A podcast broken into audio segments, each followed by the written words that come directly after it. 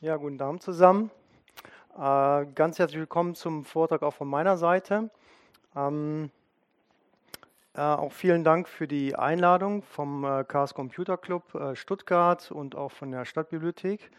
Ähm, ich, das ist mein erstes Mal hier in der Stadtbibliothek, also eine ganz gute Gelegenheit. Also ich bin noch nicht so lange in Stuttgart, also von daher ähm, sehr beeindruckt, muss ich sagen, was ich bisher gesehen habe.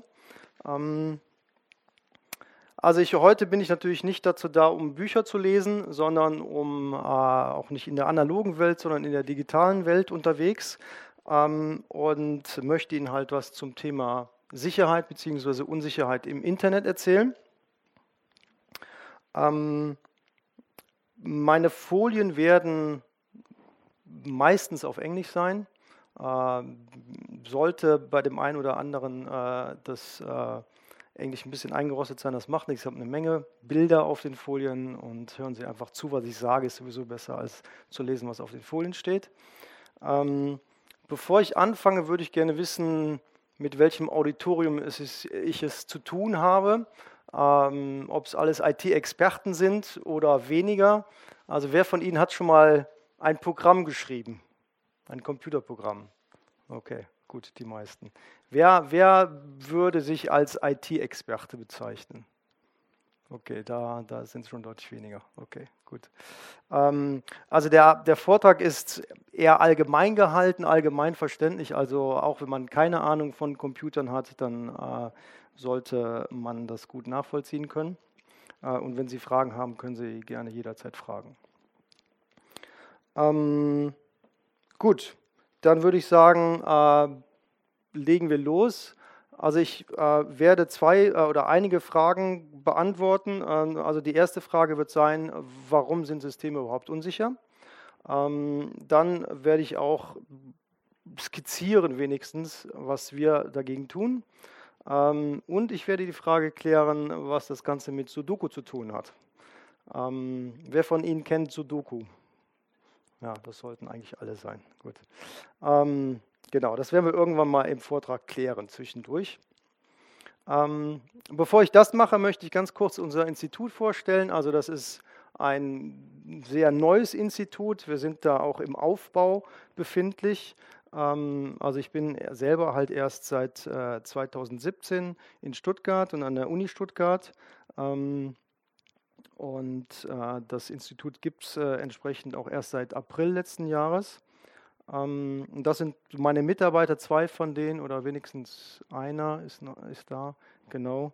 Äh, der, der Mike Simon sitzt da hinten in der, in der Ecke. Ähm, und er wollte sich auch mal die Stadtbibliothek angucken, weil was auf den Folien steht, das weiß er natürlich alles. Ne? Also sonst wäre er nicht Mitarbeiter bei mir. Ähm, genau, also einige Doktoranden und äh, Postdocs genau, die, die beschäftigt sind. Und ja, wie gesagt, das wird dann noch mehr werden. Und was wir so tun, das werde ich Ihnen später erzählen. Vielleicht ganz kurz zu meiner Person. Ähm, also ich ähm, habe in Aachen studiert Informatik ähm, und auch promoviert, ähm, das aber nicht im Bereich der Sicherheit, sondern im Bereich der künstlichen Intelligenz. Äh, war damals eher ein Schimpfwort, äh, weil das äh, nicht so viele Leute interessiert hat und äh, jetzt ist es wieder angesagt. Ähm, und währenddessen war ich auch ein Jahr äh, an der Rutgers University in den USA. Bin dann äh, zur Habilitation nach Kiel gegangen, also weit in den Norden. Und war während der Zeit auch ein Jahr in Stanford im Security Lab dort und äh, habe dann, äh, war dann, hab dann eine Forschergruppe geleitet an der ETH Zürich und war dann äh, lange Zeit in Trier äh, Professor und jetzt bin ich hier. Genau. So, also Informationssicherheit, äh, da gibt es verschiedene Begriffe, also Informationssicherheit, Cybersicherheit, IT-Sicherheit, äh, das heißt eigentlich alles das Gleiche, nur andere Wörter. Ähm, früher hat man es Informationssicherheit oder IT-Sicherheit genannt, äh, jetzt nennt man es meistens Cybersecurity, ist jetzt ein modernerer Begriff, aber das meint immer dasselbe. Ähm, groß Werbung muss ich für dieses Gebiet ja nicht machen, weil äh, das macht die Presse für mich. Ähm, also von daher muss ich dazu eigentlich nicht viel sagen. Also der letzte, äh, was jetzt groß in der Presse ist, natürlich der Hackerangriff äh, auf das Regierungsnetzwerk. Genau. Also da Informationssicherheit ist natürlich ein sehr, sehr relevantes und sehr kompliziertes, komplexes Gebiet, äh, was schwer zu lösen ist offensichtlich. Und ein bisschen was werden wir, warum das so ist, werden wir äh, dann später kennenlernen. Es gibt Angriffe jeden Tag. Es gibt, werden Schwachstellen in äh, Systemen äh, gefunden jeden Tag. Ähm, also da offensichtlich ist das Internet und andere Systeme unsicher, weil es eigentlich wirklich schwierig ist, das sicher zu machen. Das kann man, davon kann man sich sehr, sehr leicht überzeugen. Also die Frage, die ich jetzt beantworten möchte oder angehen möchte äh, als erstes ist, warum sind Systeme überhaupt unsicher? Warum ist das überhaupt so?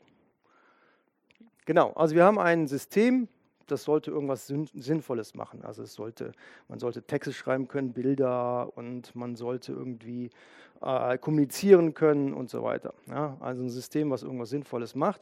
Ähm, und das Problem in der Informationssicherheit ist, dass man da auch noch einen Angreifer dazu hat. Das ist das Problem. Ähm, und dieser Angreifer, der versucht halt äh, verschiedene Dinge, also Geheimnisse äh, aus dem System äh, zu erfahren, ähm, irgendwelche ähm, sensiblen Daten ähm, oder das System zu manipulieren, äh, zu sabotieren. Also verschiedene Ziele, kommen wir später auch nochmal genauer dazu. Ähm, und kann sehr bösartig sein, diese Angreifer.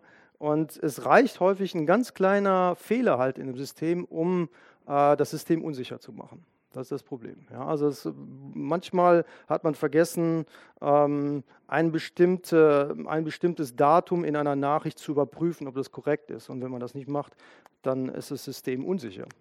Ähm, und äh, das ist ein wichtiger Grund dafür, dass man so viele unsichere Systeme hat, weil das passiert natürlich leicht. Äh, das finden wir auch, wenn wir in der Forschung, kommen wir später noch genauer dazu, wenn wir da uns Systeme angucken, dann ist es häufig, wenn wir Angriffe finden und wir finden, meistens ist irgendwas äh, nicht in Ordnung, äh, dann ist es häufig so, dass da halt kleine Fehler gemacht wurden. Äh, und man muss halt für alle Angreifer, muss, wenn man ein System sicher machen möchte, muss es für alle Angreifer bzw. für alle Angriffe äh, gesichert werden. Und man hat halt Angriffe auf allen Ebenen eines Systems. Also es fängt bei der Hardware an, äh, über Betriebssystem, Anwendungen, äh, die darüber laufen, äh, auf der kryptografischen Ebene äh, bis hin zum Anwender. Ähm, und fangen wir mal bei, auf der Hardware-Ebene an. Also ein ganz aktuelles Beispiel ist halt Meltdown und äh, Spectra, haben Sie sicherlich äh, in den Medien davon gehört. Also das heißt also auf einem Computer, normalerweise sind da Prozesse, die auf einem Computer laufen, ja mehrere Prozesse. Ähm, auf einem Computer äh, kann ein Prozess dann äh, ähm, Daten ähm, lesen äh, von einem anderen Prozess. Das ist, normalerweise sollte das getrennt sein, aber durch äh, bestimmte Fehler in der Hardware und Seitenkanalangriffe äh, kann ein Prozess Daten auslesen. Und das ist ein Riesenproblem, äh, weil das insbesondere auch ein Hardware-Problem ist, was die Hardware-Hersteller, äh, auch die ganze Security-Community nur noch einige Zeit beschäftigen wird, weil das nicht so leicht behoben werden kann. Also auf der Ebene. Oder man hat äh, Chips, also Smartcards, äh, und da versucht man dann private Schlüssel, die darauf gespeichert sind, äh, sozusagen als Hardware-Token äh, denn auszulesen, ähm, indem man misst, wie viel Energie verbraucht diese Karte, wenn sie jetzt zum Beispiel entschlüsselt. Ähm, oder ähm, wie viel, äh, oder man misst die elektromagnetische Strahlung. Ähm, und äh, wenn es schlecht implementiert ist, die kryptografischen Algorithmen, die da drauf sind, dann kann man so einige Peaks nachschauen und an diesen Peaks kann man dann äh, die einzelnen Bits des Schlüssels ablesen, wenn es schlecht implementiert ist. Ähm, oder man bohrt direkt in so eine Karte rein und liest den Schlüssel aus. Ja, also das heißt, Hardware-Hersteller müssen auch, äh, also insbesondere Chip-Hersteller, Smartcard-Hersteller müssen, müssen sich um solche Angriffe kümmern und die sind ähm, durchaus schwerwiegend und man ähm, versucht einiges, um diese Angriffe zu verhindern.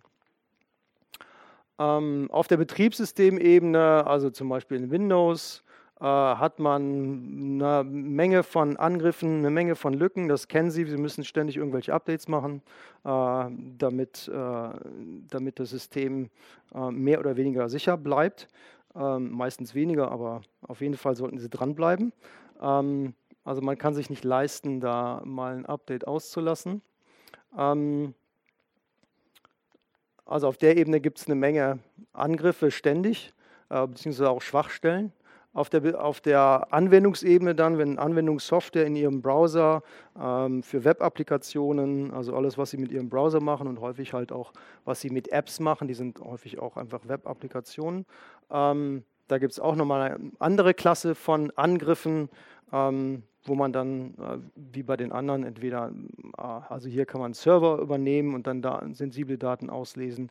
Äh, hier kann man, kriegt man eventuell Zugriff auf Datenbanken und kann bestimmte Anfragen stellen, die man normalerweise nicht stellen können sollte. Also nach dem Motto, gib mir einfach mal alle Daten aus der Datenbank, obwohl ich jetzt ein ganz einfacher User bin und eigentlich natürlich nur auf meine Daten Zugriff haben sollte.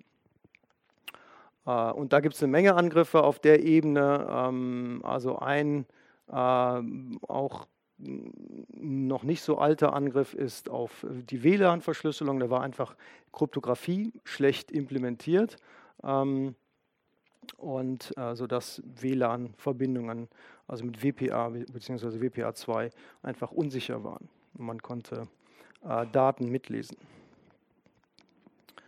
Genau, oder Kryptographie ist prinzipiell einfach äh, schlecht gemacht, schlecht entworfen, äh, vielleicht gut implementiert, aber letztlich ist die Kryptographie, also die Verschlüsselungsverfahren, könnten einfach nicht gut genug sein.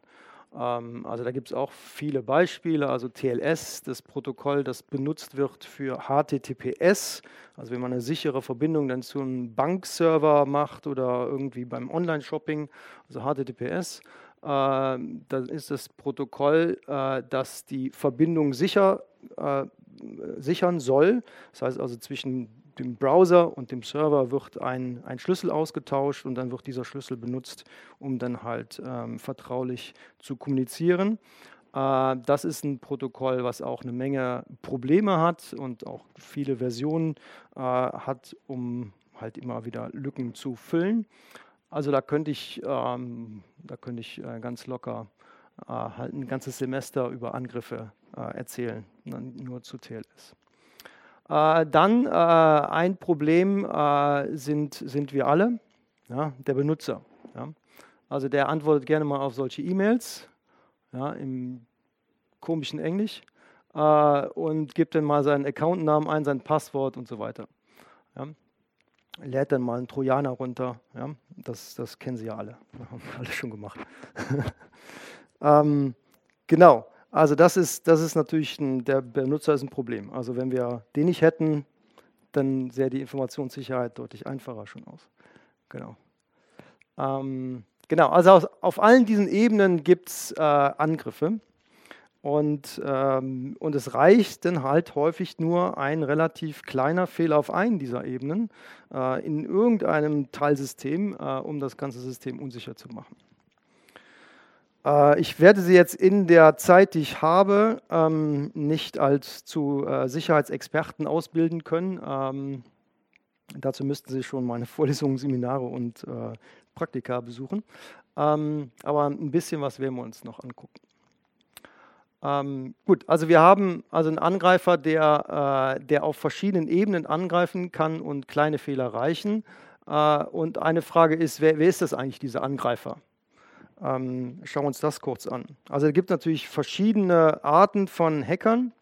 Äh, einmal so White Hat Hacker, äh, die zum Beispiel Wissenschaftler, so wie, so, so wie wir im Institut, äh, oder auch Firmen, die einfach professionell ähm, nach Fehlern suchen oder halt versuchen, sichere Systeme zu entwickeln, äh, Schwachstellen äh, ausfindig machen und äh, die das natürlich auch dann entsprechend veröffentlichen und da, damit nicht äh, äh, illegal Geld machen wollen.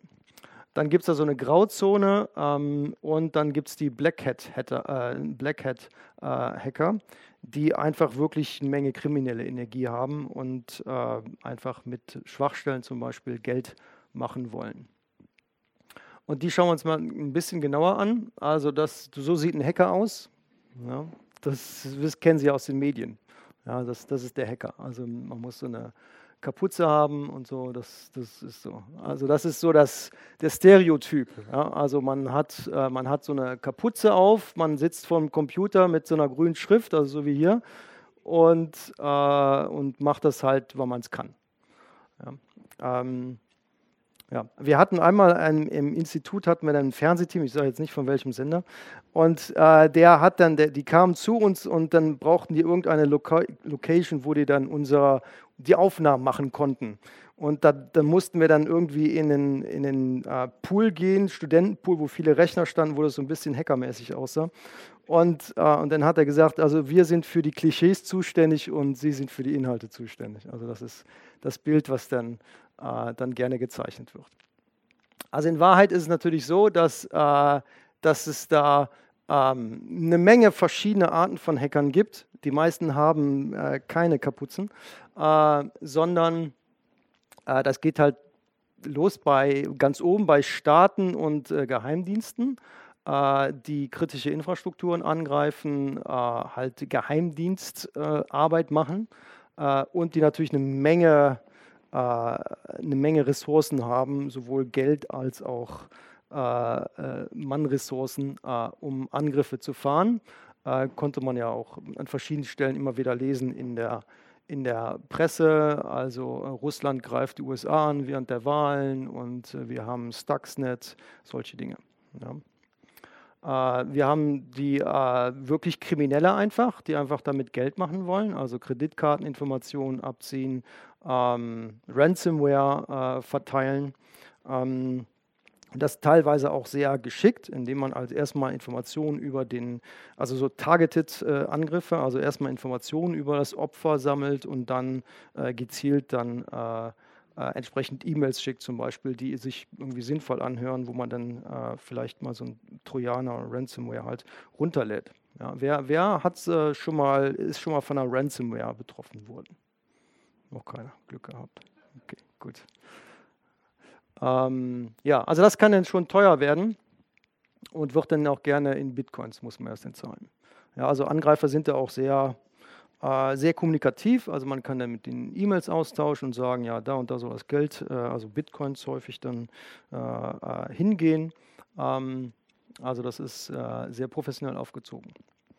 Äh, oder ja, Aktivisten, äh, die irgendwelche politischen Ziele zum Beispiel verfolgen äh, oder Insider, auch Industriespionage äh, bis hin dann zu Script-Kiddies. Ja? Also das war früher so. Das war so der, der Hacker, der einfach, einfach Spaß hatte zu Hause, ähm, meistens noch mit einem Modem oder so und was angegriffen hat. Genau. Also das sind so Hacker, man kann da eine Menge äh, Geld mitmachen, offensichtlich. Äh, also man kann Hacker einfach mieten auf entsprechenden Seiten ähm, und auch Angriffe mieten, also Denial of Service, wenn man also einen Server überladen möchte mit Anfragen, äh, dann kann man das mieten. Ähm, oder man kann äh, Schwachstellen einkaufen, also insbesondere Zero-Day-Exploits, also das heißt Schwachstellen, zu denen es noch keinen Fix gibt die ganz neu sind. Äh, und da bezahlt man halt entsprechende Beträge, einige tausend Dollar oder bis zu 100.000, also je nachdem, wie schwerwiegend das ist. Äh, und natürlich gibt es Firmen, die auf der anderen Seite dann versuchen, äh, Systeme sicher zu machen oder die Sicherheit versuchen zu untersuchen und möglichst Lücken zu stopfen. Genau. Also es kann natürlich große finanzielle Auswirkungen haben. Also zum Beispiel ein großer Fall war Equifax, also quasi Schufa in den USA, äh, wo viele Daten, Millionen von äh, Benutzerdaten, Kundendaten verloren gegangen sind ähm, durch äh, Angriffe und das hatte durchaus Auswirkungen. Oder Bitcoin, da geht auch einiges schief. Äh, häufig also eine Bank, die dann durch einen Hackerangriff dann ähm, geschlossen wurde oder tatsächlich eine Bank, äh, die ihr System richtig schlecht gesichert hatte und äh, die dann äh, beraubt wurde. Aber natürlich nicht, indem halt Leute Masken aufgesetzt haben. Wahrscheinlich saßen die zu Hause mit Masken auf, wissen wir ja. Aber ansonsten, ansonsten sind die da nicht in der Bank gewesen, sondern haben es halt übers Internet angegriffen, diese Bank, und einige Millionen Dollar geklaut. Ähm, Sony Leaks hat man mal gehört ähm, und so weiter. Natürlich auch äh, sensitive Daten, äh, einfach von, von Personen, also Social Security Numbers in, äh, den USA zum Beispiel, Kreditkarteninformationen, die verloren gehen. Ähm, und äh, Equifax hatten wir, also das passiert auch ständig, also häufig Millionen von Daten. Also da gibt es auch entsprechende Seiten, wo man das mal nachschauen kann. Also Yahoo war erst so ein Riesenbeispiel mal äh, vor nicht allzu langer Zeit. Ähm, Kritische Infrastrukturen, also Stuxnet zum Beispiel im Iran, ähm, war ein großes Beispiel. Das war ja eines der ersten Beispiele, wo klar war, okay, da steckt irgendwas ziemlich Großes dahinter und da hat jemand was ziemlich Cleveres konstruiert, um ganz gezielt äh, diese Anlage anzugreifen. Oder halt Krankenhäuser, die von Ransomware betroffen sind, äh, was natürlich katastrophal ist. Also wirklich, äh, wirklich Infrastruktur das Parlament, das ist schon ein bisschen älter, jetzt ist es halt äh, das Regierungsnetzwerk. Ähm, also man sieht ähm, auch, es ist richtig schwierig, Systeme abzusichern oder Energieversorgung. Ja, also das, das ist der Angreifer, ja, gegen den man sich wehren muss, ähm, und, um ein System sicher zu machen. Und ja, kleine Fehler reichen aus. Also eine richtig, richtig schwierige Aufgabe. Ähm, ja, das sind sie nochmal alle. Gut, also wir haben also Angriffe auf allen Ebenen äh, von verschiedener Art. Ähm, kann Big Business sein, hat sicherlich großen Einfluss auf die Gesellschaft, auf die Ökonomie. Ähm, richtig schwer, Systeme abzusichern. Und entsprechend ist Informationssicherheit ist natürlich ein zentraler Bereich in der Informatik ähm, aber hat natürlich Bezüge zu vielen anderen Bereichen. Also in Mathematik, also gerade wenn man über Verschlüsselungsverfahren nachdenkt, ähm, da braucht man häufig mathematische Strukturen, die da genutzt werden. Äh, äh, Elektrotechnik, Physik, äh, jetzt Physik, zum Beispiel Quantencomputer, ganz aktuelle Geschichte, wo ne, auch eine Menge Forschung reinfließt, bis hin, bis hin zur Psychologie, äh, wenn man so Begriffe wie Usable Security, also damit, damit der Benutzer endlich mal versteht, was er denn da wirklich tun soll. Ähm, genau. Also, deshalb gibt es Unsicherheit und die werden wir wohl auch so schnell nicht loswerden. Gut, äh, jetzt zur Frage, was tun wir dagegen? Ähm, also zum einen machen wir eine Menge Lehre natürlich, äh, wo wir den Studierenden, also zukünftigen Informatikern, beibringen, äh, wie denn Angriffe funktionieren und ähm, wie man Systeme sicher baut. Ähm, also wir machen zum Beispiel Grundlagen der, der Kryptographie, äh, Netzwerke, Sicherheit, Unsicherheit von Netzwerkprotokollen. Also das Internet wurde ja entwickelt als es, als es ein paar Computer gab, also wirklich nicht viele. Ähm, und äh, da spielte Sicherheit keine, überhaupt keine Rolle. Das heißt, jetzt müssen wir sozusagen damit leben, dass wir ein Internet haben, das überhaupt nicht äh, für diese Anwendungen, äh, die wir heute haben äh, und für so viele äh, Rechner ähm, gedacht war. Also insbesondere auch böswillige. Ja, das, da, da, hatte man früher nicht drüber nachgedacht. Ähm, das heißt, das, was wir jetzt machen, ist in gewisser Weise so ein Patching äh, häufig. Ähm, und ja, also wir reden auch über kryptografische Protokolle, werden wir später auch nochmal im äh, Vortrag äh, drüber sprechen. Mal ein so ein Beispiel von einem Protokoll äh, und andere Themen. Ja, also auch klassische Angriffe behandeln wir äh, und die Studierenden sollen natürlich auch Programme mal angreifen, also kriegen Beispiele, Systeme, die angegriffen werden sollen und abgesichert werden sollen. Ähm, das ist natürlich wichtig für Informatiker zu wissen. Und natürlich geht es dann irgendwann, also Praktika natürlich, und dann geht es auch irgendwann Richtung Forschung fortgeschrittenerer Themen. Gut, also unsere Wissenschaft. Ähm, zunächst mal ähm, äh, möchte ich ein bisschen mehr dazu sagen, was Informationssicherheit überhaupt ist. Ähm, also was verbindet man typischerweise mit Informationssicherheit? Die meisten von Ihnen vermutlich folgendes. Das hat irgendwas, wie gesagt, mit, mit, mit Hackerangriffen zu tun. Klar, haben wir darüber gesprochen. Was mit Virenscanner, man sollte einen Virenscanner haben. Äh, irgendwas mit Verschlüsselung. Ähm, irgendwie mit Firewall ist ganz gut.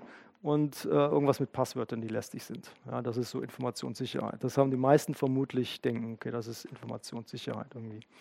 Ähm, oder manche denken vielleicht auch einfach nur das. Ja. Genau. Hilfe. Genau.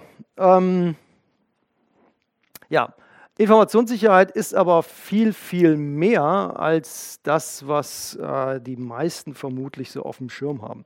Ähm, und zwar natürlich hat man Online-Banking, Online-Shopping, äh, man hat äh, Messaging, das man absichern will, man geht in die Cloud, das muss irgendwie abgesichert werden, Bitcoins, wo natürlich Sicherheit eine wichtige Rolle spielt. Ähm, und, äh, und natürlich Handy, Netzwerk, WLAN und so weiter. Äh, aber auch im Auto, also auch das Auto wird äh, immer vernetzter. Ja, also das Auto spricht jetzt mit dem Hersteller, ja, da ist eine rege Kommunikation, man kann äh, viele Dinge mit dem, mit dem Smartphone steuern, also das Auto ist Teil des Internets geworden.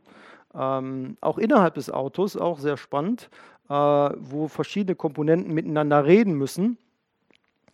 Ähm, und sich eigentlich auch nicht vertrauen sollten. Also es sollte so sein, wenn als eine Komponente übernommen wird, was denn natürlich immer wahrscheinlicher ist, je mehr äh, alles vernetzt ist, äh, sollte das natürlich die anderen Systeme nicht äh, betreffen, beziehungsweise besonders kritische Systeme, zum Beispiel Bremssysteme und so, sollten nicht betroffen werden.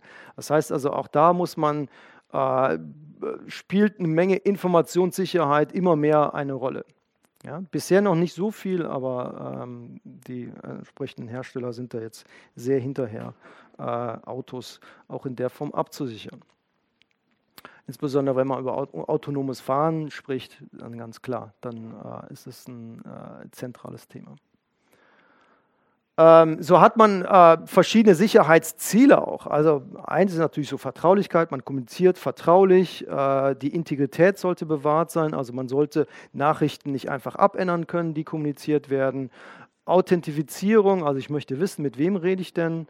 Ähm, Verfügbarkeit, also ein Dienst sollte immer da sein. Also ein Online-Shop, äh, wenn der dann mal für mehrere Stunden ausgeschaltet ist, das ist natürlich äh, schädlich. Äh, das sind so die klassischen, äh, nennt man hier, diese nennt man CIA.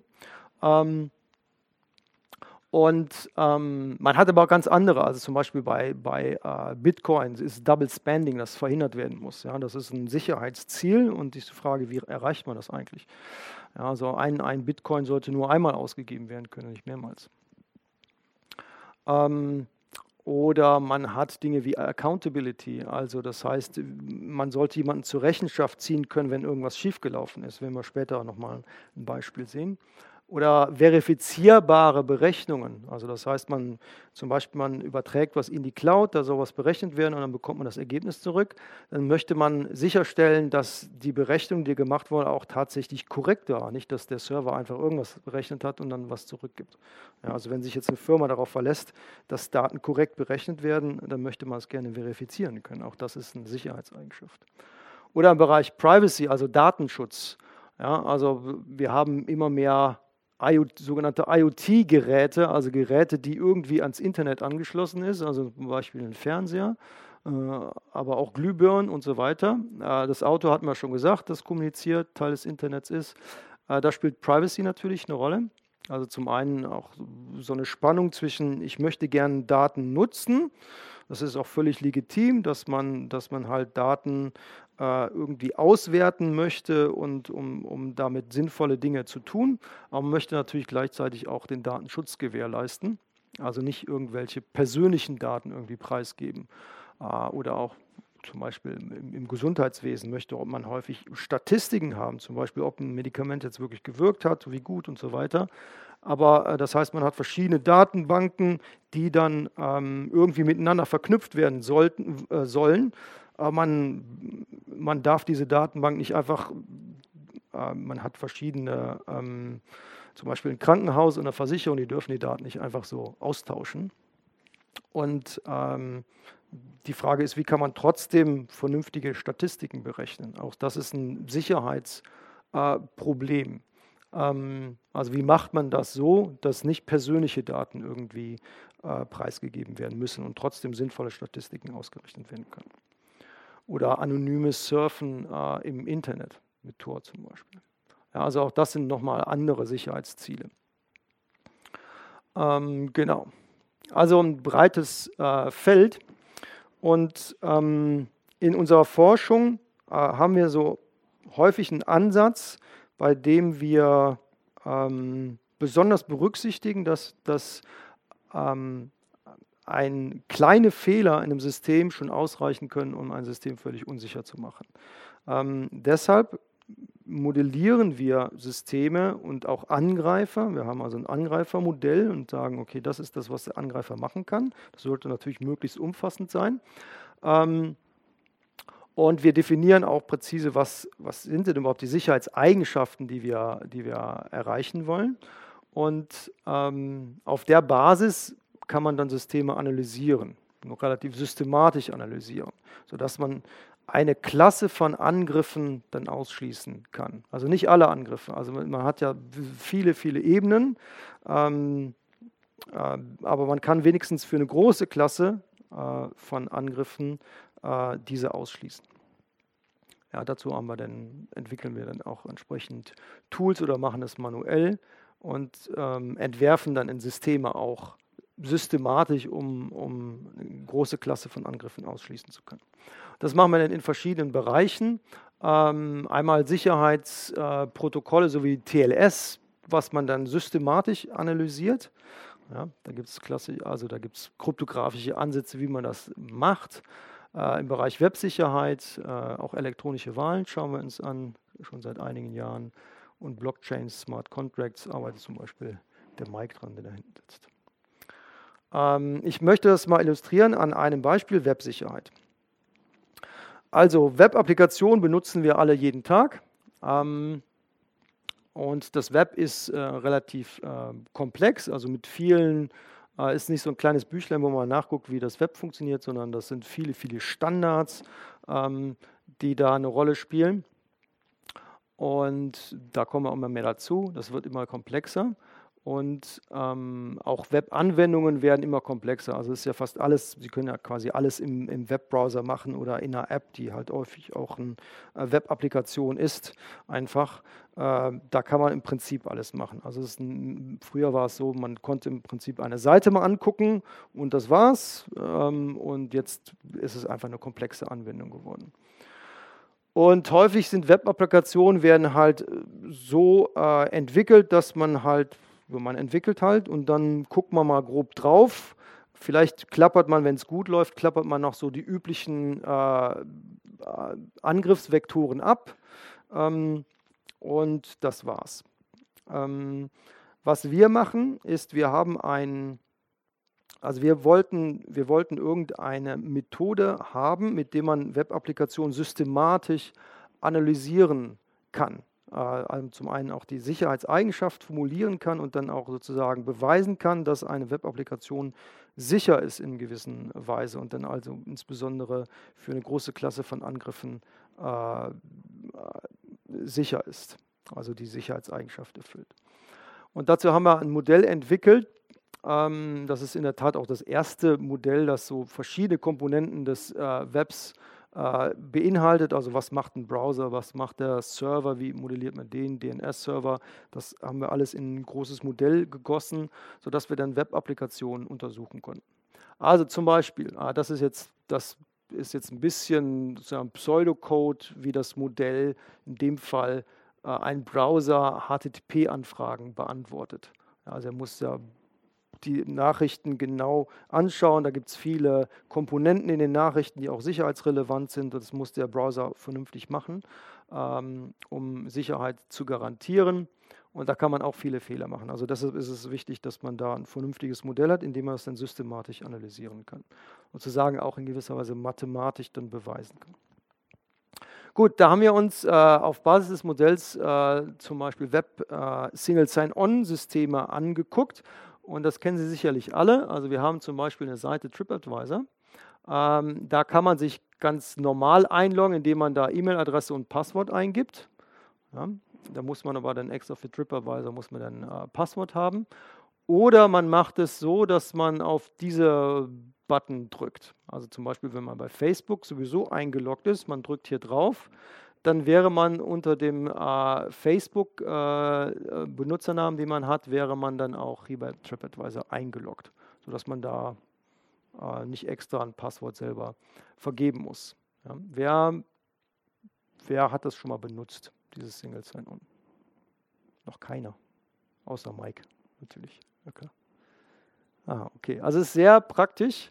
Äh, also die meisten von Ihnen werden wahrscheinlich einen Google-Account oder sowas haben und dann ähm, kann man, äh, da kann man, das kann man sehr bequem nutzen. Ja. Das heißt also, Sie merken sich alle Ihre Passwörter und haben sie sicher irgendwo verstaut. Sehr gut, ja, ausgezeichnet. Ähm, Genau, also wenn man hier drauf drückt, zum Beispiel auf äh, äh, Facebook, dann äh, würde, wenn man noch nicht eingeloggt ist bei Facebook, dann würde man hier ein Fenster bekommen, also das ist auch bei Facebook. Äh, dann würde man da seine E-Mail-Adresse eingeben, sein Passwort eingeben und dann ist man dann bei Facebook eingeloggt. Und äh, dann wird man dann automatisch, kommt man wieder hier hin und äh, dann ist man dann auch äh, äh, bei TripAdvisor unter dem Namen, den man da eingegeben hat, also hier haben wir zum Beispiel alice.example.com, äh, eingeloggt. Ja, also jetzt ist Alice bei TripAdvisor eingeloggt. Wenn man schon, wenn Alice schon eingeloggt war, äh, dann muss sie gar nichts mehr machen, drückt einfach auf diesen äh, Login äh, with Facebook Button und ist dann einfach bei TripAdvisor eingeloggt. Also sehr praktikabel. Sehr, sehr, sehr bequem. Was dahinter steckt, ist, äh, ist ein Protokoll, das heißt OAuth äh, und Google benutzt OpenID Connect. Und diese haben wir uns, äh, wird also sehr, sehr, also das sind Standards und das wird von vielen, vielen Firmen benutzt. Ähm, genau. Und äh, diese haben wir uns mal genauer angeguckt wir dachten, ist denn dieses System überhaupt sicher? Also es ist so eine Web-Applikation, von der ich gesprochen habe. Ist denn das überhaupt sicher? Das heißt, ist es garantiert, dass wenn äh, dass sich jetzt nicht der Angreifer, der Alice Passwort überhaupt gar nicht kennt, dass der sich jetzt bei TripAdvisor tatsächlich auch nicht einloggen kann? Ja, ist es so? Ja, das, haben wir, das war die Frage. Und das haben wir dann entsprechend modelliert und äh, die Sicherheitseigenschaft formuliert. Und dann wollten wir eigentlich loslegen und beweisen, dass das tatsächlich so ist. Also dass dieses OAuth-Protokoll zum Beispiel, dass diese Eigenschaft tatsächlich hat. Also es gibt da keine Möglichkeit, ähm, irgendwie sich bei einem ehrlichen Benutzer einzuloggen, obwohl man das Passwort nicht kennt. Ähm, und wir dachten eigentlich auch, dass wir haben uns das erstmal so ganz grob angeguckt und sah eigentlich auch ganz gut aus. Ähm, also wir haben es formal analysiert, haben dann aber verschiedene sehr schwerwiegende Angriffe äh, festgestellt, ähm, wo es tatsächlich so war, dass man sich als Angreifer einfach einloggen konnte. Also der äh, ähm, man muss also tatsächlich nur eine E-Mail-Adresse kennen und braucht das Passwort nicht zu kennen und kann sich dann äh, unter dieser unter dieser E-Mail-Adresse bei einem Service wie TripAdvisor zum Beispiel einloggen also als Alice ausgeben. Äh, wir haben das, zum einen haben wir gesagt, okay, so kann man das Problem lösen. Auch da war es so, dass man im Prinzip hier nicht viel ändern musste, um das Problem zu lösen. Wir haben dann gesagt, wenn man das so macht, dann ist diese Sicherheitseigenschaft tatsächlich erfüllt. Und wir haben das natürlich nicht für uns behalten, sondern haben tatsächlich mit den Standardisierungsorganisationen, die sich, die halt für die Entwicklung äh, dieser Standards zuständig sind, äh, danach ausgetauscht und gesagt, so sollte man das fixen. So sollte man das verbessern. Und seitdem läuft auch ein, ein Workshop, wo man sich regelmäßig trifft, äh, um den Standard äh, sicherer zu machen. Genau. also das war eine Sache. Dann noch ein anderes Single Sign-On-System, äh, das vor, äh, vor einigen Jahren vorgeschlagen wurde von Mozilla, also die auch Firefox entwickeln. Äh, die hatten die Idee, wir hätten gerne so ein Single Sign-On-System, bei der der sogenannte Identity Provider, also sowas wie ähm, Facebook oder Google, nicht erfährt, wo man sich einloggt. Also wir haben ja hier die Situation, äh, dass Facebook weiß ganz genau, dass ich mich bei TripAdvisor einloggen möchte. Ja, und das heißt, das können die dann, das sind Informationen, die die wieder bekommen. Ja, also immer, wenn man das nutzt, ist es dann so, dass, dass der Identity Provider, also Facebook oder Google zum Beispiel, genau wissen, aha, da loggt sich der Herr Küsters wieder ein. Genau. Und deren Idee war, wir wollen ein System haben, das diese Privacy-Eigenschaft hat, also wo, wo der Identity Provider das nicht mitbekommt. Ja. Auch das haben wir denn, das ist eine spannende Eigenschaft, die haben uns dann auch angeguckt. Äh, dachten, ja, das sieht eigentlich ganz gut aus. Außerdem Mozilla-Leute, die haben eigentlich an, die machen einen Browser und so, dann werden die das wohl hinkriegen. Aber das war leider nicht der Fall. Also das war tatsächlich ein völlig unsicheres System. Ähm, und ähm, ja, da haben wir Bug Bounties für bekommen. Äh, das war das Gute daran. Äh, und dann haben wir gesagt, wir wollen, äh, wir entwickeln selber ein System, ähm, ein Single Sign-On-System, das diese Privacy-Eigenschaft hat. Und das ist tatsächlich das allererste System, das diese Privacy-Eigenschaft hat. Das heißt also, es ist ein System, wo, wo man sich, ähm, wo man genau dieses Single Sign-On machen kann, wo der Identity Provider, ähm, also wenn Facebook das jetzt nutzen würde, würden die dann nicht mitbekommen, wo man sich einloggt. Ja, auch wenn die es versuchen, das würde nicht gehen. Okay. Äh, genau. Also das ist so ein Beispiel, wo wir einen halt Web-Sicherheit, also Web-Applikationen oder Web-Standards äh, genauer mal unter die Lupe genommen haben und das halt auch systematisch. Also da bei diesen Standards OAuth und OpenID Connect, da, wir haben ja die ganzen Leute, die dahinter stehen, die den Standard machen, haben wir alle kennengelernt, das sind alles sehr clevere Leute. Äh, aber trotzdem haben die diese Angriffe, die wir gefunden haben, halt nicht gesehen weil wir halt mit diesem Modell konnten wir das systematisch analysieren und dann halt auch kleine Fehler halt äh, finden. Ja. Ähm, genau. So, dann möchte ich noch auf äh, sichere, also Sicherheitsprotokolle eingehen oder kryptografische Protokolle. Also da gibt es eine Menge von, also quasi in jedem sicherheitskritischen System gibt es äh, kryptografische Protokolle, also wo es zum Beispiel darum geht, wie bei TLS, wenn man also HTTPS hat, ähm, dass, man, äh, dass man halt mit einem Server einen sicheren Kommunikationskanal etabliert. Ja, und da gibt es viele, viele andere. Also zum Beispiel WhatsApp hat äh, Signal und, und äh, hier im, ihren, im Personalausweis äh, gibt es Protokolle und so weiter und so fort. Also wenn Sie so einen Transponder haben, um Tür zu öffnen, auch das ist ein kryptografisches Protokoll, ähm, ähm, was da läuft. Und auch letztlich Bitcoin ist ein kryptografisches Protokoll in gewisser Weise. Ähm, genau, also diese Protokolle tauchen überall auf. Und wir schauen uns jetzt mal ein kryptografisches Protokoll gemeinsam an. Und zwar haben wir Alice und wir haben Bob. Äh, und äh, die beiden ähm, haben schon einen symmetrischen Schlüssel ausgetauscht. Also das heißt, die haben sich schon irgendwann zu Mitternacht im dunklen Wald getroffen, haben gesagt, okay, das ist unser geheimer Schlüssel, den kennen nur wir zwei und sonst keiner. Und ähm, das Ziel, was die beiden haben, ist äh, sogenannte unilaterale Authentifizierung. Das heißt also, Alice möchte äh, feststellen, ob Bob online ist. Das ist die Frage. Ja? Ähm, also häufig kriegt man das ja bei, äh, bei entsprechenden Messengern und so weiter, kriegt man das jeweils angezeigt. Ähm, und dann ist die Frage, ist das jetzt tatsächlich so? Sind die tatsächlich online oder spielt mir da jemand was vor? Ja, ein ganz einfaches Beispiel. Und was Alice jetzt macht, also sie möchte, sie, sie, werden jetzt ein Protokoll laufen lassen, das heißt also, sie werden bestimmte Nachrichten austauschen. Und äh, wenn das Protokoll erfolgreich durchgelaufen ist, dann würde Alice ähm, sagen, okay, ich glaube, dass Bob tatsächlich online ist. Also ich habe jetzt nicht mit irgendjemandem gesprochen, sondern tatsächlich mit Bob. Bob muss online sein. Ja? Äh, und wie macht Alice das? Also Alice macht folgendes. Also sie fragt, bist du online? und äh, sie erzeugt eine, sogenannte, eine Zufallszahl, so einen langen Bitstring, eine große Zahl, äh, der verschlüsselt ist mit dem Schlüssel, den beide kennen. Ja, also sie verschlüsselt einfach diese große Zahl. Und äh, Bobs Aufgabe ist es, dieses, äh, diesen Chiffretext zu entschlüsseln, also diese Zahl, diesen Klartext daraus zu kitzeln.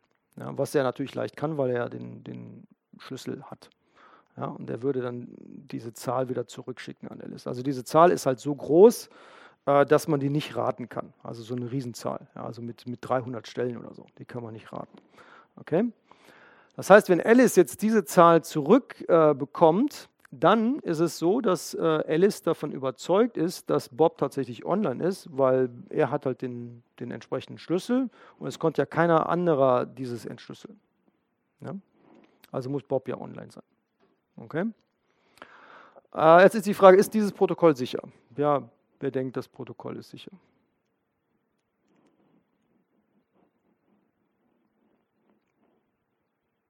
Hört sich doch plausibel an, oder? Gibt es ein Problem bei diesem Protokoll? Jemand eine Idee? Also wenn ich schon so frage, irgendwas muss ja faul sein.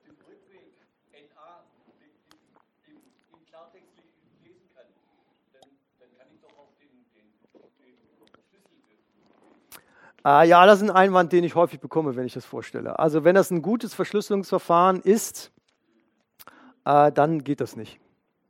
Also dann, äh, das ist kein, wenn man naiv das macht, dann ja, dann haben sie recht, äh, aber ansonsten nicht. Also das ist, das funktioniert nicht. Also wenn man den Klartext hat, sollte und den Chiffretext beides, sollte trotzdem nicht der Schlüssel rausfallen. Also das wäre ganz schlecht. Also zum Beispiel, wenn Sie, äh, Sie verschlüsseln häufig irgendwas, was durchaus bekannt ist. Zum Beispiel, also wenn in einem Protokoll irgendwas verschlüsselt wird, dann sind einige Teile des Textes sind einfach bekannt, weil es so Standardtexte ist. Irgendwie so eine HTTP-Nachricht, die hat halt immer denselben Aufbau und dann ist klar, am Anfang steht halt das und das. Ja, das ist dann kein Geheimnis. Trotzdem sollte, sollte der Schlüssel da nicht preisgegeben werden. Ja. Also das sollte, das ist nicht das Problem.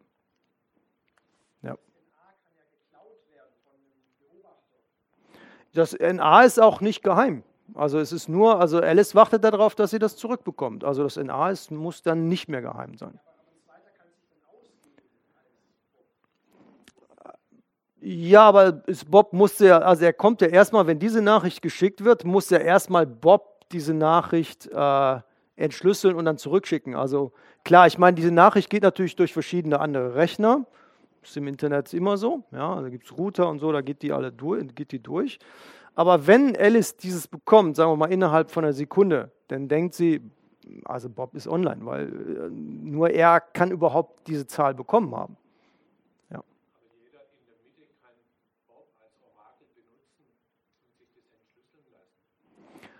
Äh, dann muss aber Bob aber tatsächlich auch online sein. Ne? Also dann, dann ist er ja, also natürlich, ich kann mich, also hier, da gibt es vielleicht einen Router dazwischen, der schickt halt die Nachrichten hin und her. Das ist in gewisser Weise. Aha, so, da sind wir, genau. Sehr guter Punkt. Also das ist nicht sicher. Und äh, der Angriff, der geht so, wie Sie das sagen. Also wir haben Bob sitzt am Strand. Ja, der ist nicht online. Okay, Alice fragt jetzt, ist Bob online? Und äh, der Angreifer sitzt in der Mitte, der ist das, der kontrolliert das Netzwerk oder Teile des Netzwerks. Ja. Ähm, und wenn Alice jetzt eine Anfrage stellt, bist du online, macht der Angreifer folgendes. Er schickt diese Nachricht einfach zurück an Alice. Alice sitzt, sagen wir mal, in ihrem Laptop und der Laptop, da läuft natürlich auch ein Programm, das sagt, also wenn Alice, äh, wenn Bob fragt, ob ich online bin, dann muss ich natürlich antworten. Ja klar, der will ja wissen, ob ich online bin. Also was macht der Angreifer? Der schickt, ähm, das, äh, der schickt einfach diese Nachricht zurück, äh, tut so, als ob er Bob ist sozusagen. Und äh, Alice Computer, Alice kriegt da gar nicht wirklich was von mit, würde jetzt sagen, ja klar, hier ist die Nachricht, äh, hier ist die, äh, die Geheimzahl ähm, also ich bin online. Und dann äh, sagt der Angreifer, super, jetzt habe ich die Zahl, jetzt antworte ich hier. Und Alice, die gerade das auf dem, im Programm hat sie gesagt, okay, starte mal dieses Protokoll, bekommt dann die Anzeige, ja, ich habe das zurückbekommen, alles ist super. Bob ist online. Ja. Offensichtlich war Bob nicht online. Ja. Also er war überhaupt nicht beteiligt. Ja. Ähm, also das ist so ein kleines Beispiel, wo man, ja, da muss man schon mal drüber nachdenken. Das sieht zunächst mal, sieht das sinnvoll aus, ja, äh, ist aber völlig unsicher. Ja. Und das ist natürlich ein extrem einfaches Beispiel. Ja, ja, also TLS zum Beispiel ist viel, viel komplexer. Und da auch, auch da reicht ein ganz kleiner Fehler aus, um das Protokoll unsicher zu machen. Genau. Gut, also das war jetzt ein Beispielprotokoll, ähm, das halt für Authentifizierung jetzt, äh, der Authentifizierung von Parteien dient. Genau, jetzt äh, wollte ich mit Ihnen noch ein anderes Protokoll anschauen, äh, eher ungewöhnliches Protokoll, einen sogenannten Zero-Knowledge-Beweis. Ja, also Zero-Knowledge-Beweis hört sich so ein bisschen nach Mathematikvorlesung an. Ja, also der äh, Professor steht vorne, beweist irgendwas, was man so in der Mathematik macht, und die Studenten sitzen da und verstehen nichts, also Zero-Knowledge. Aber das ist nicht damit gemeint, also was völlig anderes. Und äh, das ist jetzt nämlich die Gelegenheit, wo äh, Sudoku ins Spiel kommt. Ja, das erkläre ich Ihnen jetzt an dem äh, Zero-Knowledge-Beweise am Beispiel von Sudoku. Gut, also wir haben hier so ein Sudoku-Spiel. Ähm, also es ist ja so, dass, äh, dass da einige Zahlen von 1 bis 9 vorgegeben sind auf einigen Feldern. Und ähm, die Aufgabe ist jetzt, äh, alle Zeilen, alle Spalten und alle Quadrate so mit Zahlen auszufüllen, äh, dass in jeder Zeile, in jeder Spalte und jedem Quadrat alle Zahlen von 1 bis 9 vorkommen. Ja? Das ist ja die Aufgabe. Ja? Also das wäre hier so eine Lösung. Und ähm, was wir jetzt machen wollen, ist folgendes.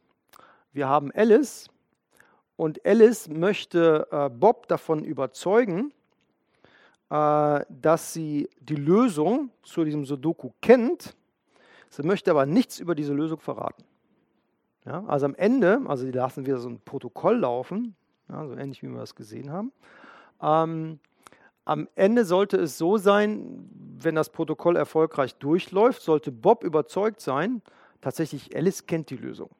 Ja, aber ähm, äh, Bob sollte nichts über die Lösung erfahren haben, also gar nichts. Ja. Äh, warum das sinnvoll ist, werden wir später mal sehen. Also jetzt äh, ist es erstmal Spaß. Ähm, aber das hat äh, ganz konkrete, relevante Anwendungen. Also, wir haben jetzt Bob. Was Bob sieht, ist äh, quasi nichts, sondern nur einfach dieses Sudoku-Feld. Und nehmen wir mal an, wir haben irgendwie so ein Brett, da haben wir jetzt Karten draufgelegt, also Alice hat das gemacht. Und da gibt es zum einen Karten, wo auf beiden Seiten Zahlen sind. Das sind halt die Felder, die vorgegeben sind. Ja. Und das kann Bob schon mal sehen. Okay, das ist soweit in Ordnung. Da liegen schon mal die richtigen Karten, weil die Felder sind vorgegeben. Und dann gibt es Karten, da gibt es äh, nur auf einer Seite eine Zahl. Und die hat Alice umgedreht, sodass Bob diese Zahl nicht sieht. Ja. Und äh, Alice behauptet jetzt, darunter liegt die Lösung von diesem Sudoku. Okay? Und Bob glaubt das natürlich erstmal nicht, ja, weil könnte ja jeder behaupten. Ja, also da irgendwelche Karten hinlegen kann ja jeder. So. Also wie kann Alice jetzt Bob davon überzeugen, dass da tatsächlich die richtige Lösung dahinter ist? Ja? Und das kann man so machen. Äh, Bob sagt, äh, ich würde gerne mal diese Zeile sehen. Was Alice dann macht, ist, sie nimmt sich die Karten, äh, mischt die und zeigt, Tata, da sind alle Zahlen von 1 bis 9 drin. Ja? Okay? Das heißt also, Bob weiß, also diese Zeile ist schon mal völlig in Ordnung gewesen. Ja? Okay. So, also nehmen wir mal an, ich, ich bin jetzt Alice und Sie sind Bob. Ja? Also ich, wir haben das jetzt einmal gemacht. Also Sie haben sich diese Zeile ausgewählt, ich habe gemischt, äh, Karten gezeigt. Wer glaubt mir jetzt, dass ich die Lösung kenne von diesem Sudoku? Sehe ich so unglaubwürdig aus? Hm, okay. Also ich nehme mir jetzt dieses Brett, packe wieder alles ein, alle Karten, ja, gehe in ein Kämmerchen und äh, hier gehe hinter, hier hinter und äh, lege dann einfach die Karten wieder hin, komme dann wieder raus damit. Ja. Also sieht dann wieder so aus. Okay. Und jetzt dürfen Sie nochmal eine Zeile, eine Spalte oder ein Quadrat auswählen. Und ähm, dann würde ich die Karten wieder nehmen. Also mal, Sie nehmen da oben dieses Quadrat zum Beispiel. Also das dürfen Sie auswählen, lege ich nicht fest, aber sagen wir mal, Sie nehmen da oben das.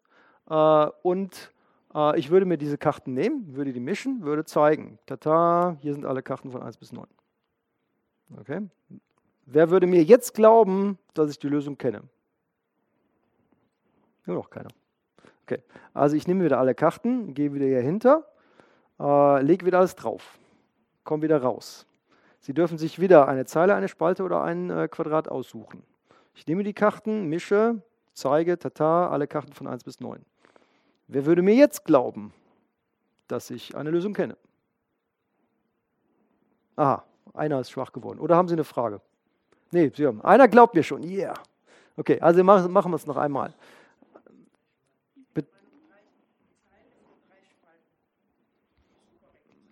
Ja, wobei Sie natürlich nicht wissen, was ich dahinter gemacht habe. Ich kann natürlich jetzt da was anderes hingelegt haben. Ja? Ähm, also wir machen es nochmal. Wer würde mir glauben, dass ich, also alles klappt? Wer denkt, ja, vielleicht kennt er die Lösung. Also einen habe ich ja schon mal hier. Einen, höchstens er fällt jetzt beim nächsten Mal vom Glauben ab oder so, ich weiß nicht. Aber aha, dann noch einer. Gut. Okay, wir, wir machen das tausendmal. Immer klappt das. Wer würde mir dann glauben, dass ich die Lösung kenne? Aha. Entweder sind, sind sie müde geworden oder sie glauben es tatsächlich, das weiß ich nicht. Ähm, bitte? Wo ist der Teufel? Ja, der Teufel, in dem Fall bin ich das ja potenziell. Also ich könnte ja fuschen. Na, da ist der Teufel, da sitzt der Teufel.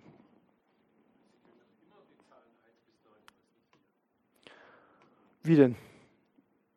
Also ich, ja, aber ich nehme ja, also Sie sehen ja, also ich habe dieses Brett. Ich, wenn Sie sagen, da, diese Zeile oder diese Spalte, dann würde ich mir die Karten nehmen, mischen und dann zeigen. Also ich bin kein Zauberer, ich kann mir das nicht aus dem Ärmel. Also so gut kann ich das nicht. Ja, also Sie wissen ja immer, also diese Zeile, Spalte oder das Quadrat, das müsste ja schon mal korrekt sein. So. Wenn wir es tausendmal machen, dann sollten Sie mir glauben, dass ich das, die Lösung kenne. Ja, also dann muss es schon ja, also dann rechnen wir es mal durch. Also, äh, nehmen wir mal an, Alice kennt die Lösung nicht. Also ich kenne die Lösung nicht. Okay? Ähm, wie groß ist die Wahrscheinlichkeit, dass Bob mich dann erwischen würde?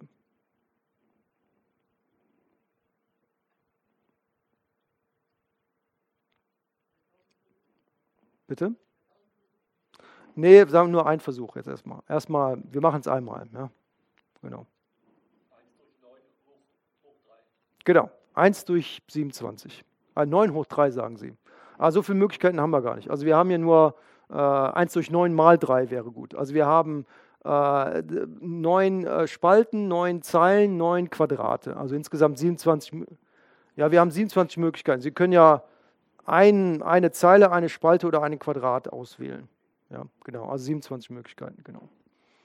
Äh, genau, und wenn ich jetzt die Lösung nicht kenne, dann muss ja wenigstens eine Zeile, eine Spalte oder ein Quadrat falsch sein. Ja, weil wenn alles richtig ist, hätte ich ja die Lösung. Ja, also irgendwie eine Zeile, eine Spalte oder ein Quadrat muss ja wenigstens falsch sein. Da dürfen nicht die Zahlen von 1 bis 9 stehen. Okay? Ähm, also die Wahrscheinlichkeit, dass sie mich erwischen, ist mindestens 1 durch 27, ein 27. Ja. Ähm, also vermutlich sind da noch mehrere Zeilen oder Spalten und so falsch. Also meistens wird die Wahrscheinlichkeit größer sein, wenn ich die Lösung tatsächlich nicht kenne. Ähm, das heißt umgekehrt, die Wahrscheinlichkeit, wenn ich die Lösung nicht kenne, dass sie mich nicht erwischen, ja, Sie haben als eine Zeile eine Spalte oder ein Quadrat ausgewählt, das korrekt ist, zufällig, ist ja dann mindestens das Gegenereignis, ja, vielleicht erinnern Sie sich noch in der Schule, Gegenereignis und so weiter. 1 minus 1 durch 27, also 26 27. ist die Wahrscheinlichkeit höchstens, dass Sie äh, mich nicht erwischen, wenn ich die Lösung nicht kennen sollte. Ja. Wenn wir es jetzt tausendmal machen, dann heißt es ja, Sie sollten mich tausendmal nicht erwischen, wenn ich die Lösung nicht kenne. Ja. Die Wahrscheinlichkeit dafür wäre 26 27 hoch 1000. Ja. Wie groß ist diese Zahl? Die ist ziemlich genau 0. Ja. Also die ist extrem klein. Also da müsste man ziemlich oft hintereinander im Lotto gewinnen, um daran zu kommen. Das heißt, wenn wir das jetzt tatsächlich tausendmal machen, sind Sie nicht nur unglaublich erschöpft, sondern äh, Sie werden dann auch überzeugt sein äh, oder sollten dann überzeugt sein, dass ich tatsächlich die Lösung kenne. Ja, weil die Wahrscheinlichkeit, dass Sie mich die ganze Zeit nicht erwischen, obwohl ich äh, die Lösung nicht kenne, ist, die ist quasi null. Ja. Genau.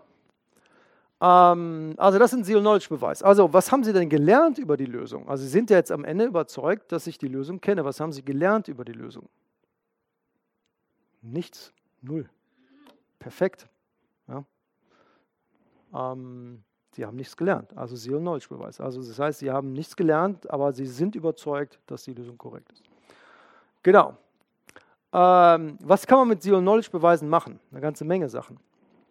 Ähm, also zum Beispiel Identifikation. Also wir hatten eben sowas zu dieser Authentifizierung. Also im Prinzip hat Bob bewiesen in gewisser Weise, dass er diesen Schlüssel kennt. Ja, das war so das, was er, was er eben beweisen musste. Also er musste was entschlüsseln und dann sagt Alice, ja okay, der muss ja wohl on online sein.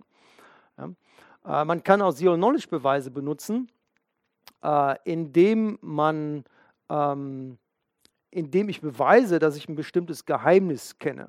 Also man nimmt jetzt nicht die Lösung zum Sudoku, sondern man nimmt was anderes, äh, was Mathematischeres.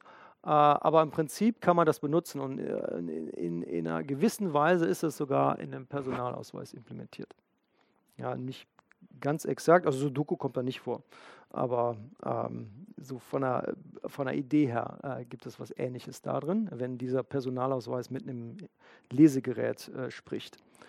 Ähm, da braucht man Zero Knowledge Beweise. Also man beweist, dass man ein Geheimnis kennt, ohne das Geheimnis preiszugeben. Dann ist der andere davon überzeugt, okay, er kennt tatsächlich das Geheimnis, aber der andere hat dann nichts gelernt über das Geheimnis.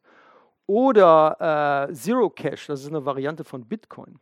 Bei Bitcoin ist es so, dass, ähm, dass man alle Transaktionen sind öffentlich. Also wer hat wie viel Bitcoins, wer gibt wem wie viel Bitcoins. Ja, das ist alles völlig öffentlich. Uh, und Zero Cache ist jetzt eine uh, Variante, wo gar nichts öffentlich ist. Also alles ist verschlossen. Man sieht gar nicht, was da vor sich geht, aber es wird immer in Zero Knowledge bewiesen, dass die, ähm, uh, dass die Transaktion in Ordnung ist. Also man hat immer nur so viel Bitcoins weitergegeben, wie man tatsächlich auch hat. Aber man kann nicht reingucken. Ja, also wird immer in Zero Knowledge bewiesen, ja, alles ist okay, aber man kann nicht reingucken. Eine andere, Variante, eine andere Anwendung ist, sind elektronische Wahlen. Auch eine spannende Anwendung. Da äh, gibt es auch einige Firmen, äh, die, äh, die das machen. Also ein, Doktor, ein, ein Postdoc, ein Doktorand von mir ist, äh, äh, in, ist in einer Firma, die elektronische Wahlsysteme entwickeln. Und ähm, die benutzen auch Zero-Knowledge-Beweise. Und zwar bei einem Wahlsystem, äh, zum Beispiel einem äh, bei dem man von zu Hause wählt. Äh, das könnte so funktionieren. Da gibt es viele Varianten, aber nehmen wir mal dieses Beispiel, dass man seine Stimme verschlüsselt. Ja, also man sagt, okay, ich äh, wähle den und den Kandidaten, verschlüsselt diese Stimme, also das Programm würde das machen, und dann schickt man seine verschlüsselte Stimme an den Server. Ja.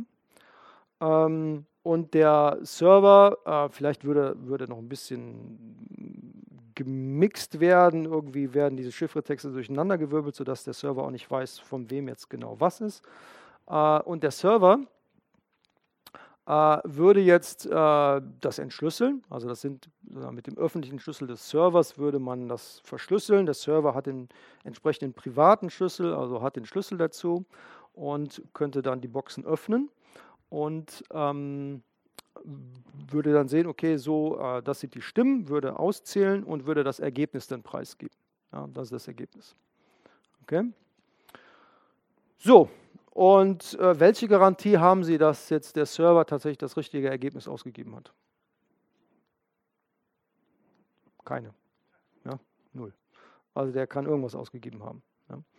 Äh, das, ist, das sind genau die Wahlsysteme, häufig auch in Wahlkabinen findet man so Wahlcomputer vor, die äh, in den USA benutzt werden. Ja. Also da gibt man seine Stimme ein und auch in vielen anderen Ländern. Ähm, gibt man so seine Stimme ein, äh, dann spuckt irgendwann die Maschine halt das Ergebnis aus und das war's.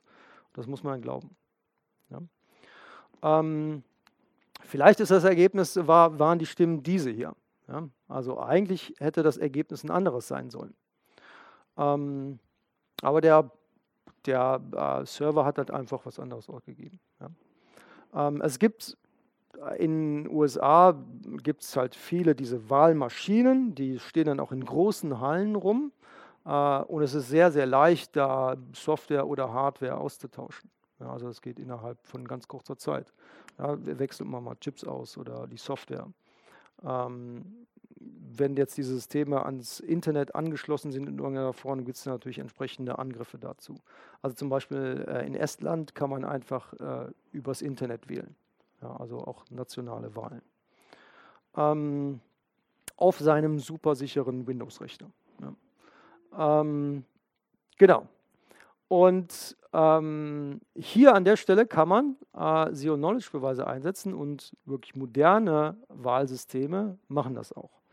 Ja, also das heißt, da muss der Server muss beweisen, dass das, was er hier ausgegeben hat, tatsächlich zu diesen verschlüsselten Stimmen passt. Also die muss man nicht entschlüsseln, aber er muss beweisen, dass hier sozusagen die Lösung drin ist. Also das, was hier drin ist, ist tatsächlich, äh, das entspricht dem Ergebnis, das hier ausgegeben wird. Also entschlüsseln wäre natürlich nicht gut, weil man, weil man äh, natürlich äh, die, eine geheime Wahl möchte. Äh, aber er sollte beweisen, dass er das richtig gemacht hat. Ähm, das heißt, er muss so einen Beweis ausgeben oder er interagiert so mit dem Beweiser, so ähnlich wie wir das eben beim Sudoku gemacht haben, um zu beweisen, alles ist in Ordnung. Und wenn er das beweisen muss, dann muss er in dem Fall natürlich zwangsläufig das richtige Ergebnis ausgeben. Alle Personen auf der Folie sind natürlich frei erfunden, das ist klar. Ähm, gut, also das ist ein, ein, ein Beispiel für ein äh, Sicherheitsprotokoll. Da gibt es viele, viele andere Beispiele. Aber das ist mal so ein Beispiel, was man auch schön erklären kann, ohne dass man da Kryptograf sein muss. Gut, also das war so ein äh, Einblick, also ein kleiner Einblick in unsere äh, Forschung äh, in verschiedenen Bereichen. Und äh, damit bin ich eigentlich auch schon am Ende des Vortrags angekommen und bedanke mich ganz herzlich für Ihre Aufmerksamkeit.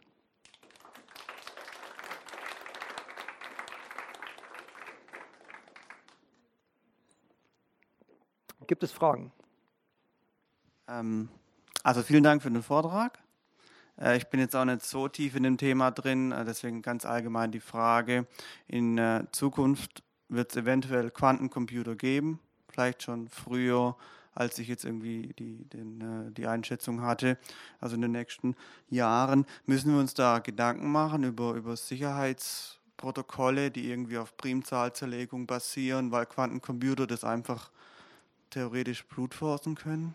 Ähm, ja, also wenn es äh, irgendwann tatsächlich Quantencomputer gibt, die, die äh, groß genug sind, also mit größeren Zahlen tatsächlich auch zurechtkommen. Also zurzeit ich glaube, ich die, die größte Zahl, äh, wenn ich da auf dem aktuellen Stand bin, die faktorisiert werden kann mit einem tatsächlichen Quantencomputer, die Zahl 21. Also nicht 21 Stellen, sondern 3 mal 7 tatsächlich. 74 Bit letzter Woche. Also es wird immer größer. Ähm, und man hat, äh, also man muss sich da, also es wird eine Menge Geld, Energie, äh, Ressourcen da reingesteckt, Quantencomputer zu entwickeln, ja, von, von vielen Seiten, also von Seiten der Forschung, akademische Forschung, Industrie äh, und so weiter.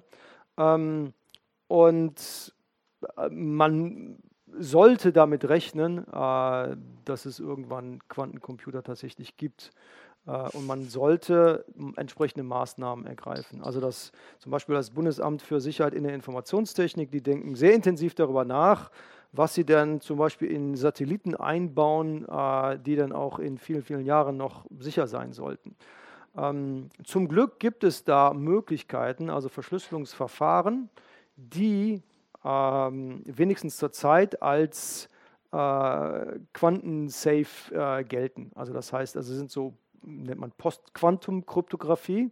Also das heißt Kryptographie, die immer noch sicher sein sollte, wenn es Quantencomputer gibt. Ja, also das heißt also die klassischen Verfahren wie RSA, Elgamal und so weiter, die so auf großen Primzahlen beruhen, das wäre dann nicht mehr sicher. Also es würde unmittelbar tot sein. Ja, also damit könnte man nichts mehr anfangen. Da braucht man tatsächlich dann andere Verfahren und da gibt es auch schon eine Menge Forschung dazu. Also wir äh, arbeiten äh, gerade im, im Kontext von elektronischen Wahlen, schauen wir uns das an, weil diese äh, Quanten, äh, die, diese Post-Quantum-Verfahren äh, ähm, haben auch noch andere schöne Eigenschaften, die man ausnutzen kann. Und ähm, die gibt es zum Glück und die müsste man dann verwenden. Also es gibt auch schon Implementierungen zum Beispiel von TLS, also was man bei HTTPS dann braucht zum Beispiel, ähm, die, äh, die mit Post-Quantum-Kryptographie auch schon läuft. Also es ist nicht so, dass man gar, gar nicht darauf vorbereitet ist. Also von beiden Seiten wird daran gearbeitet. Also wird an Quantencomputer gearbeitet, wird aber auch an entsprechender Kryptographie gearbeitet, die immer noch sicher sein sollte. Genau.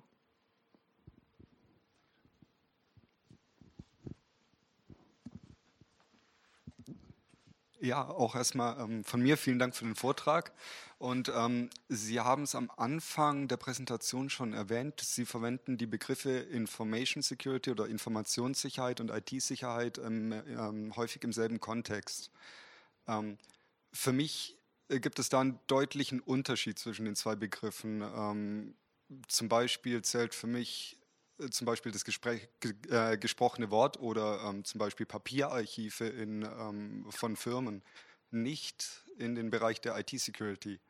Was sagen Sie dazu? Ja, also ich bin jetzt kein Geisteswissenschaftler, der sich über diese Begriffe so viele Gedanken macht.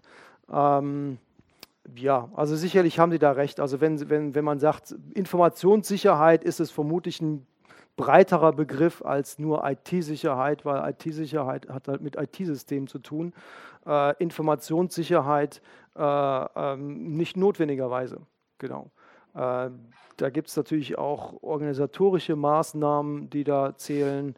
Äh, es gibt zum Beispiel auch ähm, zum Beispiel Wahlsysteme, die auch äh, absolut nicht digital sein konnten und trotzdem geht es da um Sicherheit. Also es gibt da auch zum Beispiel Wahlsysteme, wo man beweist, dass alles in Ordnung war und das ist völlig analog. Auch das gibt. Das wäre dann IT-Sicherheit, wäre nicht der richtige Begriff, da haben Sie recht. Ja. Danke.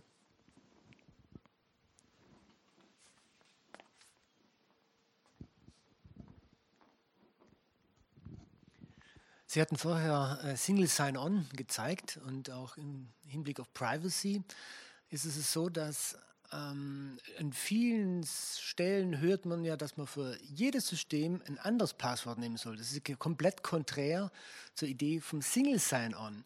Insbesondere im Hinblick, dass diverse Organisationen ihren Mitgliedern dazu zwingen, Single Sign-On zu benutzen, dass die gar keine Möglichkeit haben, sich dagegen zu wehren. Wie sehen Sie das als Wissenschaftler?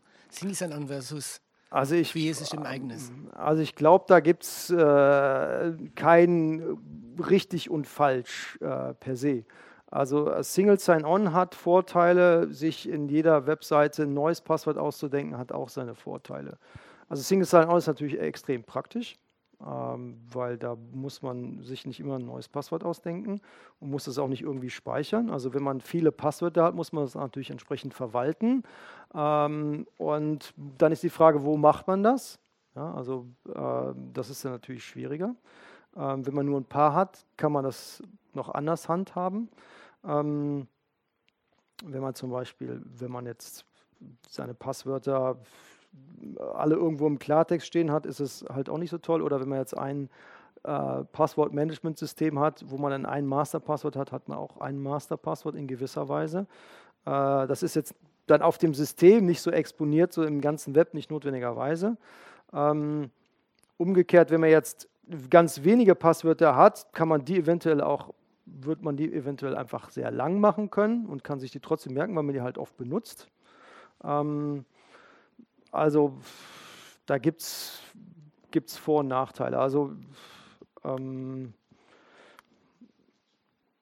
ich glaube, das muss man, muss man jeweils auch nach Anwendung sehen, ähm, ob man da und ob man bereit ist, äh, sozusagen immer das Passwort für diese Webseite wieder rauszukramen und das einzugeben oder ob man sich das äh, Leben einfacher macht. Ähm, ob das eine jetzt sicherer ist als das andere, eine ganz klare Aussage gibt es dazu nicht. Also ich benutze gerne Single Sign-On, weil es einfach sehr bequem ist. Und ähm, dann sollte man halt gucken, dass man sozusagen das wertvolle Passwort dann auch tatsächlich lang genug macht und so weiter, um äh, tatsächlich ein sicheres Passwort zu haben. Insbesondere ähm, weiß man dann eventuell auch besser, wo man denn sein Passwort eingibt. Also dann sieht man, okay, ich gebe das sowieso, es gibt es immer nur in Facebook ein und nicht irgendwo anders. Also dann das Management insgesamt ist dann auch leichter. Also es hat auch Vorteile. Es hat nicht nur Nachteile. Und funktional ist es, also von der Bedienung her ist natürlich äh, Single Sign-On deutlich einfacher.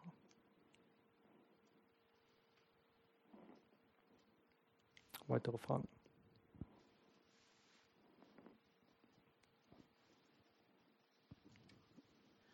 Ähm, wenn Sie da jetzt solche Protokolle untersuchen, Sicherheitslücken oder auch Dinge entwickeln, die sicherer sind, hat das irgendeinen Einfluss aufs praktische Leben oder bleibt das dann bei Ihnen in der Universität und wir freuen uns, dass es Theorien gibt, wie es anders sein könnte? Ähm, also wir haben zum Beispiel diese, diese, diese Single Sign-On-Sache, die äh, da sind wir mit den, mit den äh, Leuten, die diese Standards schreiben, sind wir im engen Kontakt und entsprechend werden natürlich diese Standards dann auch angepasst, um sicherer zu werden. Und wir sind da, äh, wir haben auch einen Workshop ins Leben gerufen, wo wir uns auch regelmäßig treffen, weil diese Standards werden natürlich immer weiterentwickelt und wo wir da auch am Ball bleiben und uns mit denen austauschen. Also es hat direkten Einfluss.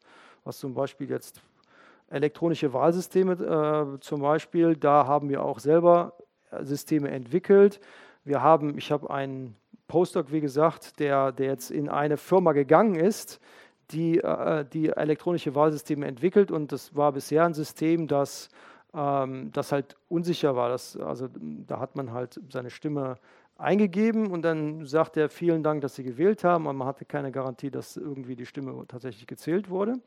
Ähm, und der ist jetzt dafür verantwortlich. Der hat halt viel in meiner Gruppe halt elektronische Wahlen gemacht und verifizierbare Wahlen, sodass man das als Wähler tatsächlich verifizieren kann, äh, der das jetzt da umsetzt. Also, also von daher und natürlich, ähm, also zum einen hat unsere Arbeit direkten Einfluss, äh, zum anderen produziere ich sozusagen auch äh, äh, Doktoranden, Studenten und so weiter, die in die Wirtschaft gehen und die Dinge, die sie gelernt haben, da auch umsetzen. Also in mehreren Richtungen hat das Einfluss.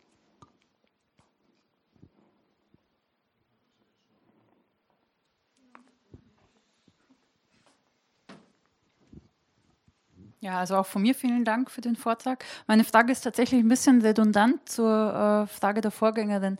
Ähm, jetzt sind wir ja hier in einer Automobilregion. Sie haben es vorhin auch schon leicht angedeutet mit den ähm, äh, elektronischen Systemen in den Fahrzeugen. Ähm, müssten bei Ihnen nicht die Automobilhersteller die Türen einlaufen? Weil ich habe so ein bisschen das Gefühl, das ganze Thema Connected Car, Mobility Services und so weiter hinsichtlich Absicherung gegen äh, Fremdeinflüsse ist noch ein bisschen blinder Fleck, oder? Wie sehen Sie das?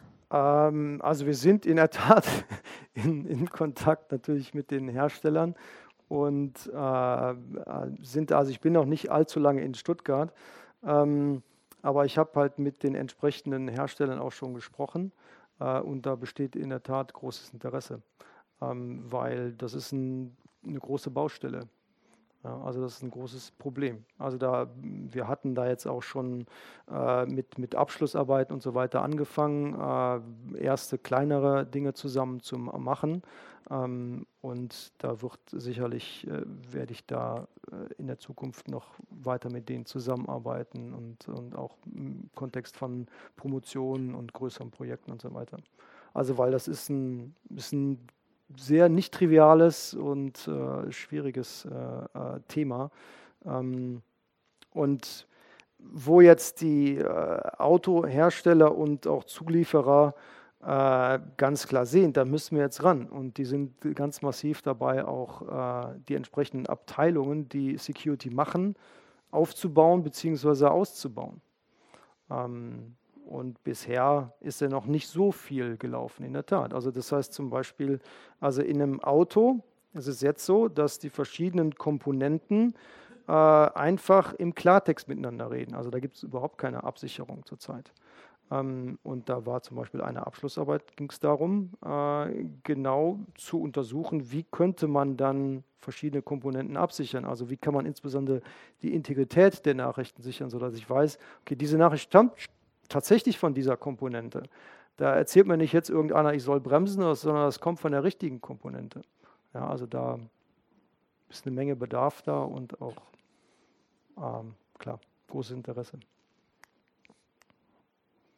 Ja, vielen Dank für den Vortrag. Ich würde nochmal ganz zurückkommen auf dieses Wahlsystem und den Wahlcomputer. Ja. Sie haben ja erläutert, wie man jetzt diesem Server auf die Finger schauen kann, dass der die Arithmetik auch richtig macht von dem, was er eingesammelt hat.